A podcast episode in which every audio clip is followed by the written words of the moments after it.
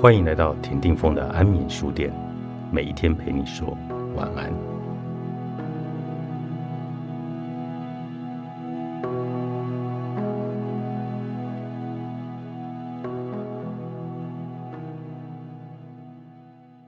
当你感到焦虑时，别人试图帮助你的方式，或许是告诉你不要担心，一切都会没事的，或者你没有道理这么焦虑。连你自己也可能会尝试相同的策略。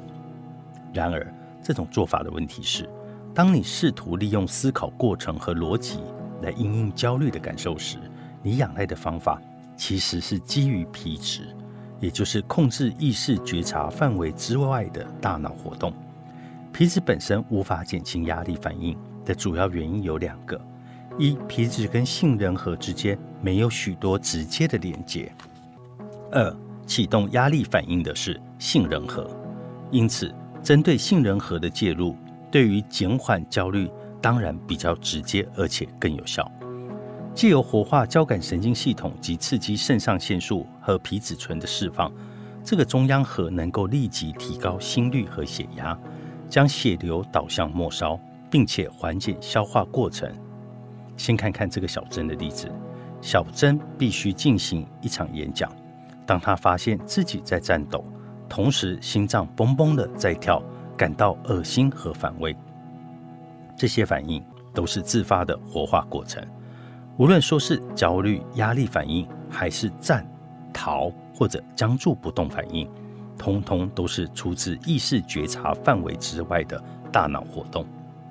然而，缺乏意识觉察，并非意味着我们完全不能控制这些过程。举例来说。虽然我们多数的时候无法用意识控制呼吸的速率，但如果我们选择要这么做，其实可以可以修改它。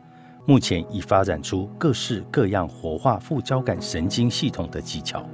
如果可以用来逆转中央核透过活化交感神经系统所产生的许多效应，交感神经系统的活化会产生战、逃或僵住不动的反应。副交感神经系统的作用通常是指休息和消化，它会减缓心跳的速度，并且增加胃液和胰岛素的分泌，同时提高肠道的活动。人在放松时更有可能活化副交感神经系统，这就是为什么医疗专业人员往往会鼓励焦虑的患者从事一些能够增强副交感神经系统活化。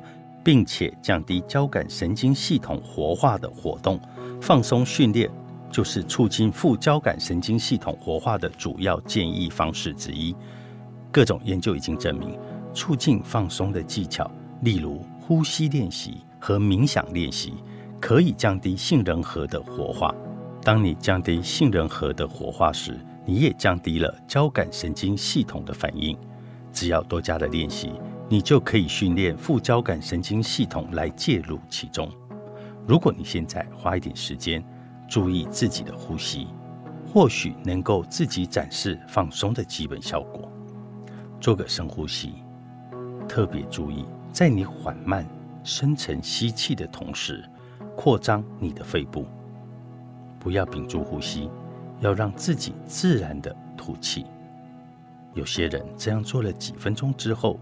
就能够立刻感受到自己的焦虑在减轻。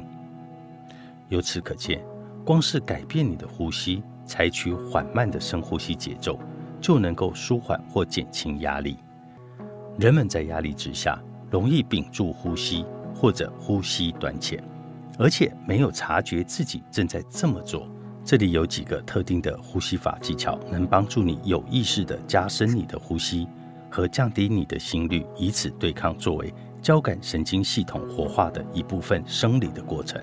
练习缓慢深沉的呼吸，让我们的呼吸放慢，刻意放慢呼吸来对抗换气的过度。当人感到焦虑时，很有可能会出现急促短浅的呼吸。他们或许因为没有足够的氧气，因而产生很不舒服的感觉，有可能引起换气过度。由于二氧化碳排出的太快，导致血中的二氧化碳浓度太低，造成晕眩、打嗝、不真实与混淆感。腹式呼吸我们推荐一种名为腹式呼吸法的特定呼吸法，它在活化副交感神经系统方面特别的有效。这一类型的呼吸有助于开启身体的放松反应。练习腹式呼吸的时候，找一个地方舒适的坐着，将一只手放在胸口，另一只手放在腹部，接着做几个深呼吸。我们可以看看身体什么部位会鼓起。有效的腹式呼吸，在你吸气时会使腹部鼓起，吐气时则会缩回。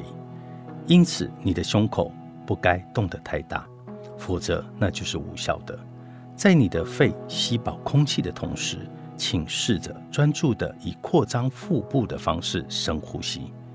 许多人倾向于在吸气时将自己的肚子往内拉。这会使得横膈膜难以有效地向下扩张。交感神经的系统其实会造成肌肉紧张升高，因为交感神经系统的神经纤维会活化肌肉，以准备做出反应。虽然我们在现今世界所面临的问题很少是需要站或者逃的事情，但这种肌肉紧张已编写在神经系统里，人们常常因此而感到僵硬或者酸痛。幸运的是。就跟呼吸一样，只要你刻意的注意，它就可以修改你的肌肉紧张。此外，放松你的肌肉可以促进你想要提高的副交感神经系统的反应。